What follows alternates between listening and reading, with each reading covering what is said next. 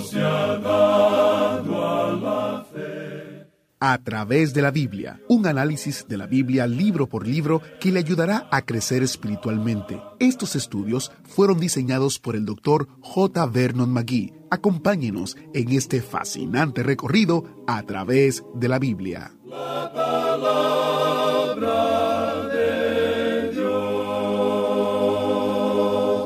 Bienvenido a través de la Biblia, el programa donde conocemos a Dios en su palabra. Soy su anfitrión, Heiel Ortiz. Hoy estamos en el primer libro de Samuel, capítulos 21 y 22. En las notas y bosquejos que escribió el doctor Magui sobre este libro, leemos que en el capítulo 21, David huye a Imelec, el sacerdote, y alimenta a sus hombres con el pan sagrado. Luego, David huye a Aquis, rey de Gad, en el país de los filisteos. En el capítulo 22, David empieza a reclutar a sus valientes. David es perseguido como un criminal, y Saúl mata a Imelec y a los otros sacerdotes por haber ayudado a David. Este estudio está muy pero muy interesante, así que iniciemos en oración. Padre Eterno, te damos gracias porque podemos estudiar tu palabra y podemos conocer que tu soberana voluntad se cumple en nuestras vidas por encima de cualquier circunstancia. Ayúdanos a confiar en ti, ayúdanos a depender de ti y te pedimos que los que aún no te conocen puedan conocerte y puedan también confiar en tu soberana voluntad y en cómo tú obras a través de los tiempos. En el nombre de Jesús oramos. Amén. Y ahora iniciamos nuestro recorrido bíblico de hoy con las enseñanzas del Dr. Magui en la voz de nuestro hermano Samuel Montoya. Continuamos hoy nuestro estudio del capítulo 21 del primer libro de Samuel. Continuemos hoy leyendo el versículo 9 de este capítulo 21 del primer libro de Samuel. Y el sacerdote respondió, La espada de Goliat el filisteo al que tú venciste en el valle de Ela está aquí envuelta en un velo detrás del efod. Si quieres tomarla, tómala, porque aquí no hay otra sino esa. Y dijo David, Ninguna como ella, dámela. Es interesante notar aquí, amigo oyente, que unos años antes a David le fue posible usar solamente una onda para matar a Goliat. Pero había estado tocando el arpa para el rey, había estado en el palacio del rey por mucho tiempo, y parece que había perdido su habilidad con la onda. Ahora necesita una espada. Y entonces usa la espada de Goliat, ya que estaba disponible. Leamos ahora el versículo 10. Y levantándose David aquel día, huyó de la presencia de Saúl y se fue a Aquis, rey de Gat. David se distanció de Saúl tanto como pudo y fue a Aquis. Continuemos con los versículos 11 y 12. Y los siervos de Aquis le dijeron, ¿No es este David el rey de la tierra? ¿No es este de quien cantaban en las danzas diciendo, hirió Saúl a sus miles y David a sus diez miles? Y David puso en su corazón estas palabras, y tuvo gran temor de Aquis, rey de Gat. Cuando llegó entre estos extranjeros, descubrió que estaba en peligro. Eran enemigos de Israel y por tanto David tuvo que fingir que estaba loco. Leamos los versículos 13 hasta el 15 de este capítulo 21 del primer libro de Samuel. Y cambió su manera de comportarse delante de ellos, y se fingió loco entre ellos, y escribía en las portadas de las puertas, y dejaba correr la saliva por su barba. Y dijo Aquis a sus siervos, He aquí, veis que este hombre es demente. ¿Por qué lo habéis traído a mí? ¿Acaso me faltan locos para que hayáis traído a este que hiciese de loco delante de mí? ¿Había de entrar éste en mi casa? El fingimiento de David, pues, tuvo buen éxito, y en esa forma pudo escapar al peligro que le acechaba. Y así concluimos nuestro estudio de este capítulo 21 del primer libro de Samuel. Y entramos ahora al capítulo 22. En este capítulo, David empieza aquí a juntar a sus hombres fuertes. Ahora los que se unieron a sus fuerzas eran los que estaban en necesidades deplorables, en apuros, por deudores o descontentos. También vemos que a David se le persigue como si fuera un criminal. Saúl mata a Imelec y a los otros sacerdotes por haber ayudado a David. Comencemos considerando, pues, cómo David junta a sus poderosos. Esto da comienzo a aquel período en la vida de David cuando se lo pasa escondido en las cuevas y cavernas de la tierra. David está aprendiendo que la orden del rey no es apremiante en realidad. Dios le está educando como ha educado a sus otros hombres. Durante estos años andaba fugitivo de Saúl, quien buscaba matarlo. Era perseguido y acosado donde quiera que iba. Estaba obligado a esconderse en los bosques y en las cuevas de la tierra para escapar a la ira del rey. Durante este tiempo, David describe su situación de la siguiente manera.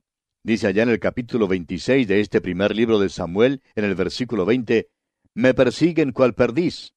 Y en el Salmo 102, versículo 6 dice, Soy semejante al pelícano del desierto. En el mismo versículo dice, Soy como el búho de las soledades. También en el Salmo 57, versículo 4 dice, Mi vida está entre leones. Y más adelante en el versículo 6 del mismo Salmo 57 dice, Red han armado a mis pasos. David se sintió cansado y desanimado durante esos años en los que tuvo que huir de Saúl.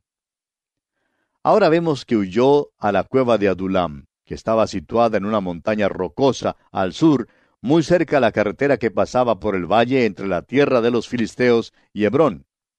Comencemos pues leyendo los primeros dos versículos de este capítulo 22 del primer libro de Samuel.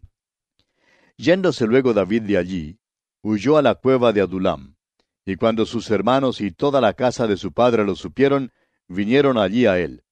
Y se juntaron con él todos los afligidos, y todo el que estaba endeudado, y todos los que se hallaban en amargura de espíritu, y fue hecho jefe de ellos, y tuvo consigo como cuatrocientos hombres. Podemos hacer aquí una maravillosa comparación entre David y el hijo más importante de David, el Señor Jesucristo, durante estos diez años del período de su rechazo. Podemos comparar este tiempo en la vida de David con el estado presente de nuestro Señor. Usted y yo, amigo oyente, vivimos en los tiempos de rechazo a Dios. El mundo ha rechazado a Cristo, así como David fue rechazado y perseguido como si fuera animal. Su enemigo Saúl andaba buscándole, y hoy en día nuestro enemigo Satanás anda buscándonos a nosotros. El apóstol Pedro en su primera carta capítulo 5 versículo 8 nos amonesta diciendo, Sed sobrios y velad, porque vuestro adversario el diablo, como león rugiente, anda alrededor buscando a quien devorar. David pudo decir que su vida estaba entre leones y nosotros hoy podemos decir lo mismo. Es durante nuestros tiempos cuando el Señor Jesucristo está tomando del mundo a un pueblo para su nombre. Está tomando a aquellos que se hallan en apuros, aquellos que se encuentran como deudores y que están descontentos. Estas tres clases de hombres existían en los tiempos de David. Había quienes se hallaban en apuros. Saúl les perseguía y les oprimía. Pasó mucho tiempo antes que David rompiera con Saúl y habían muchos que siguieron fieles a Saúl. Pero por último, ellos también se vieron obligados a huir porque sus vidas estaban en peligro. Muchos huyeron a donde David estaba y se juntaron con él. Ha habido muchos períodos similares en la historia. En cuanto a los tiempos en que vivimos nosotros ahora, alguien ha dicho, la corrupción y la injusticia del mundo le llevará o bien al activismo político o bien a la dedicación total a Jesucristo. Si usted, amigo oyente, ha sentido el azote del látigo de injusticia en el mundo, si ha sentido su injusticia y se haya oprimido no sabiendo a dónde ir, le aconsejamos entonces a que acuda al Señor Jesucristo. Muchos hoy en día tratan de encontrar una salida a sus dificultades y acuden a toda clase de sánalo todo. Algunos acuden a las drogas, otros al alcohol y algunos al suicidio. Hay uno que lo llama a usted hoy mismo. Él dice allá en el Evangelio según San Lucas capítulo 19 versículo 10, porque el Hijo del Hombre vino a buscar y a salvar lo que se había perdido. Dios, amigo oyente, quiere ayudarle, Él puede ayudarle. El escritor a los Hebreos nos dice en el capítulo 2 de su carta, versículo 18, Pues en cuanto Él mismo padeció siendo tentado, es poderoso para socorrer a los que son tentados. ¿Es usted, amigo oyente, tentado y probado? ¿Se halla usted en apuros? Usted necesita entonces un Salvador, y Él está tomando del mundo a todos aquellos que están dispuestos a ir a Él en estos tiempos difíciles. Ahora había otros que vinieron a David durante este tiempo de su rechazo y que se hallaban en la situación de deudores. La deuda es un cáncer que destruye, no importa las circunstancias. En aquel entonces, si un hombre era declarado deudor, podría hasta ser vendido a la esclavitud. Esa era la ley mosaica. Los hombres necesitaban ser protegidos, pero no lo eran. Este hombre Saúl permitió que los hombres llegaran a ser esclavos. Puede ser que en su afán por cobrar impuestos hasta hubiera contribuido a esta triste situación. El pecado nos ha hecho deudores a Dios. ¿Recuerda usted la oración que Jesús enseñó a sus discípulos que comúnmente llamamos el Padre nuestro? Hay una frase en ella que dice así, y perdónanos nuestras deudas, Amigo oyente, solo Dios nos puede perdonar. El perdón siempre se basa en el pago de una deuda y aquellos que se hallan en esta situación como deudores tuvieron que huir. Ahora David en verdad no pagó las deudas, pero Cristo sí las pagó. Pagó la deuda del pecado al morir en la cruz, y así nos libró. Eso es lo que el Señor Jesucristo ha hecho por usted y por mí, amigo oyente. Si usted se halla hoy como deudor y cree que no puede pagar, venga entonces a Él. Usted es deudor ante Dios, pero Él, el Señor Jesucristo, ya pagó la deuda por usted, y usted puede ahora huir a Él. Qué maravilloso privilegio es ese, amigo oyente. El apóstol Pablo en su carta a los Romanos capítulo 8 versículo 12 nos dice, Así que hermanos, deudores somos, no a la carne, para que vivamos conforme a la carne. Amigo oyente, somos deudores de Dios y podemos acudir a Él. Ahora los descontentos también vinieron a David, y esto quiere decir que estaban en amargura de espíritu. Las circunstancias y las experiencias de la vida los habían amargado. Permítanos decir, amigo oyente, que en años recién pasados hemos notado una inquietud que ha venido pasando rápidamente por nuestra tierra. Todavía es bastante evidente hoy en día. El hecho es que ha llegado a ser una gran inundación. Las masas marchan por las calles y protestan por esto y por aquello. Están marchando por todo el mundo. Parece que hay una tendencia hacia el descontento y el disgusto. Amigo oyente, la vida le amargará ciertamente a menos que usted vea la mano de Dios así como José la vio en el Antiguo Testamento. Hay alguien a quien usted puede acudir hoy, él es el rey rechazado. Es señalado entre diez mil. Y él dice allá en el Evangelio según San Mateo capítulo once versículo veintiocho, Venid a mí todos los que estáis trabajados y cargados, y yo os haré descansar. Y también dice allá en el Evangelio según San Juan capítulo siete versículo treinta y siete, Si alguno tiene sed, venga a mí y beba. Qué maravillosa descripción e historia es esta, amigo oyente. Estos hombres fuertes vinieron a David. Se hallaban en apuros, deudores y descontentos, pero cuatrocientos hombres vinieron a él. Y hoy en día, amigo oyente, el Señor Jesucristo está tomando del mundo a un pueblo para su nombre. Permítanos preguntarle, ¿ha respondido usted a su llamamiento? ¿Qué descripción tenemos aquí? Vamos ahora a seguir la historia de David y sus años como fugitivo entre las montañas. Qué periodo tan triste es este. Eran días de tentación y entrenamiento. Dios le hizo estudiar en la Universidad de los Golpes Duros. Fue matriculado en la Escuela de Dios y por fin se graduó. Es alumno de la misma universidad de la cual se graduaron Abraham, Jacob, José, Moisés, Josué, Elías, Juan el Bautista y Saulo de Tarso. Todos estos hombres se graduaron magna cum laude de esta Universidad de los Golpes Duros y ahora también David. Durante este periodo de su rechazo ya había sido ungido rey, pero su centro de operaciones estaba en la cueva de Adulam. Esta cueva estaba en una montaña rocosa al suroeste de Jerusalén, en un valle entre la tierra de los filisteos y Hebrón. Ahora, cuando Saúl lo acosó, David se retiró a este lugar. Muchos hombres vinieron a él y se juntaron con David, y le nombraron su capitán. Le siguieron fielmente hasta la muerte. Y leemos en los versículos 3 y 4 de este capítulo 22 del primer libro de Samuel. Y se fue David de allí a Mispa de Moab, y dijo al rey de Moab, Yo te ruego que mi padre y mi madre estén con vosotros hasta que sepa lo que Dios hará de mí. Los trajo pues a la presencia del rey de Moab, y habitaron con él todo el tiempo que David estuvo en el lugar fuerte. Los padres de David también salieron de Belén de Judá y fueron a Moab. Otra familia hizo lo mismo. ¿Recuerda usted cuál familia fue esa? Un hombre llamado Elimelech llevó a su esposa Noemí y sus dos hijos, Malón y Kelión, de su hogar en Belén de Judá, y fueron a Moab debido al hambre que había en la tierra. Así fue como Ruth tuvo su entrada en la historia bíblica. Ella fue la moabita que se casó con uno de los hijos de Elimelech. Ahora creemos que Elimelech no debió haber salido de la tierra en ninguna forma. Creemos que Dios le habría protegido si se hubiera quedado. Abraham hizo lo mismo cuando fue a Egipto. Pero continuemos con los versículos 5 hasta el 8 en este capítulo 22 del primer libro de Samuel. Pero el profeta Gad dijo a David, No te estés en este lugar fuerte, anda y vete a tierra de Judá. Y David se fue y vino al bosque de Aret. Oyó Saúl que se sabía de David y de los que estaban con él.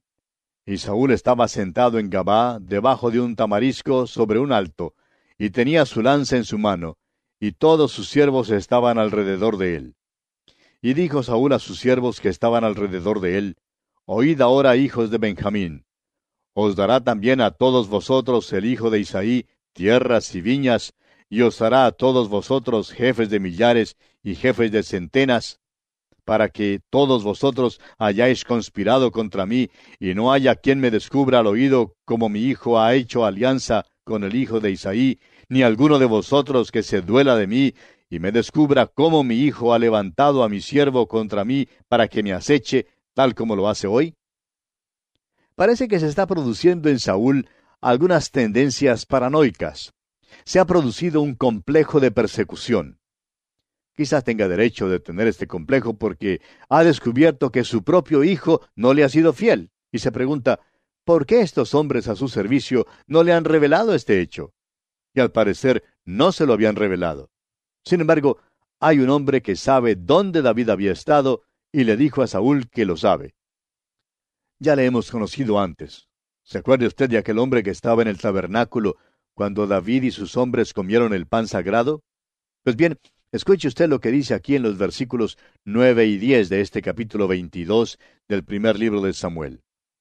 Entonces Doeg Edomita, que era el principal de los siervos de Saúl, respondió y dijo, Yo vi al hijo de Isaí que vino a Nob, a Ahimelech, hijo de Aitob, el cual consultó por él a Jehová y le dio provisiones, y también le dio la espada de Goliat el filisteo.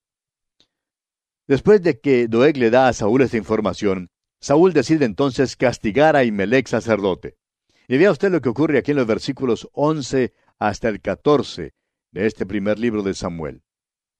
Y el rey envió por el sacerdote a Imelec, hijo de Aitob, y por toda la casa de su padre, los sacerdotes que estaban en Nob, y todos vinieron al rey. Y Saúl le dijo, Oye ahora, hijo de Aitob. Y él dijo, Heme aquí, señor mío. Y le dijo Saúl, ¿Por qué habéis conspirado contra mí, tú y el hijo de Isaí, cuando le diste pan y espada, y consultaste por él a Dios, para que se levantase contra mí y me acechase, como lo hace hoy en día? Entonces Ahimelech respondió al rey y dijo, ¿Y quién entre todos tus siervos es tan fiel como David, yerno también del rey, que sirve a tus órdenes y es ilustre en tu casa? Saúl mandó a buscar a Ahimelech sacerdote y a los otros sacerdotes que estaban en Nob, y le preguntó a Ahimelech por qué él había ayudado a David.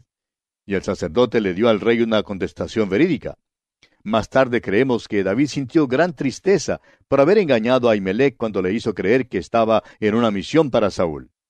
Continuemos leyendo los versículos 15 hasta el 17 ahora. ¿He comenzado yo desde hoy a consultar por él a Dios? Lejos sea de mí. No culpe el rey de cosa alguna a su siervo, ni a toda la casa de mi padre, porque tu siervo ninguna cosa sabe de este asunto, grande ni pequeña. Y el rey dijo, Sin duda morirás, Ahimelech, tú y toda la casa de tu padre. Entonces dijo el rey a la gente de su guardia que estaba alrededor de él, Volveos y matad a los sacerdotes de Jehová, porque también la mano de ellos está con David, pues sabiendo ellos que huía, no me lo descubrieron. Pero los siervos del rey no quisieron extender sus manos para matar a los sacerdotes de Jehová. Ahimelech se portó muy sincero con el rey. Le dijo toda la verdad. Pero en su ira, Saúl no escuchó la razón, sino que mandó que sus siervos mataran a todos los sacerdotes. Pero note usted que ellos no quisieron llevar a cabo su orden.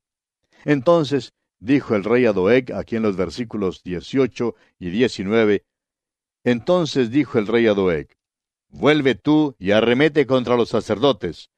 Y se volvió Doeg el edomita, y acometió a los sacerdotes, y mató en aquel día a ochenta y cinco varones que vestían efod de lino. Y a Nob, ciudad de los sacerdotes, hirió a filo de espada, así a hombres como a mujeres, niños, hasta de pecho, bueyes, asnos y ovejas, todo lo hirió a filo de espada. Doeg llegó a cabo la orden de Saúl. La amargura y la venganza de este hombre Saúl fue cosa terrible. La amargura es algo de la cual debemos tener mucho cuidado hoy en día, amigo oyente. El escritor a los Hebreos, en el capítulo 12 de su carta, versículo 15, nos amonesta diciendo, Mirad bien, no sea que alguno deje de alcanzar la gracia de Dios, que brotando alguna raíz de amargura os estorbe y por ella muchos sean contaminados. Cuando la amargura entra en los corazones de los hijos de Dios, es cosa viciosa y terrible. Ha ocurrido en muchas iglesias. Ha habido oficiales en algunas iglesias que han usado sus puestos no para traer gloria a Cristo, sino para darle rienda suelta a su amargura, venganza y odio. Es cosa terrible cuando la amargura toma posesión. Y eso es lo que aconteció aquí en el caso de Saúl. Él era definitivamente un hombre de Satanás. Es por eso que uno no puede estar demasiado seguro en cuanto a las personas que son activas en la obra del Señor cuando las vemos motivadas por una amargura viciosa de corazón y de espíritu. En verdad, es difícil arrancar la cizaña del trigo en un tiempo como ese. Tal era el caso aquí con Saúl. Leamos ahora los versículos finales, versículos 20 al 23 de este capítulo 22 del primer libro de Samuel. Pero uno de los hijos de Ahimelech, hijo de Aitob, que se llamaba Abiatar, escapó y huyó tras David. Y Abiatar dio aviso a David de cómo Saúl había dado muerte a los sacerdotes de Jehová. Y dijo David a Abiatar, Yo sabía que estando allí aquel día Doeg el Edomita, él lo había de hacer saber a Saúl. Yo he ocasionado la muerte a todas las personas de la casa de tu padre. Quédate conmigo, no temas. Quien buscare mi vida, buscará también la tuya, pues conmigo estarás a salvo.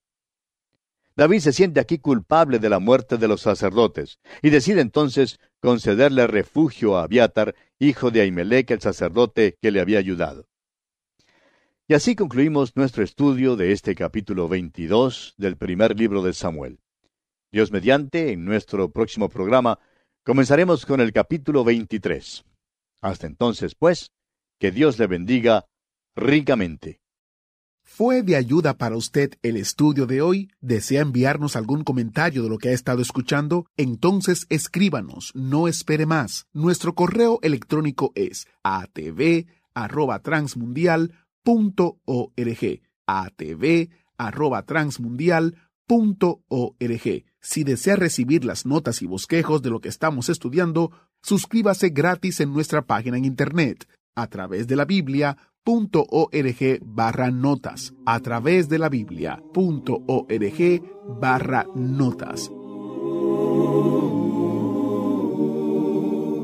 Hemos llegado al final por el día de hoy. Díganos, ¿fue de ayuda para usted el estudio de hoy? ¿Desea enviarnos algún comentario acerca de lo que ha estado escuchando? Entonces escríbanos, no espere más. Si desea recibir las notas y bosquejos de lo que estamos estudiando, suscríbase gratis en nuestra página en internet a través de la biblia.org barra notas. A través de la biblia.org barra notas. Si desea escuchar nuevamente el programa o si se perdió alguno de ellos, visite a través de la biblia.org.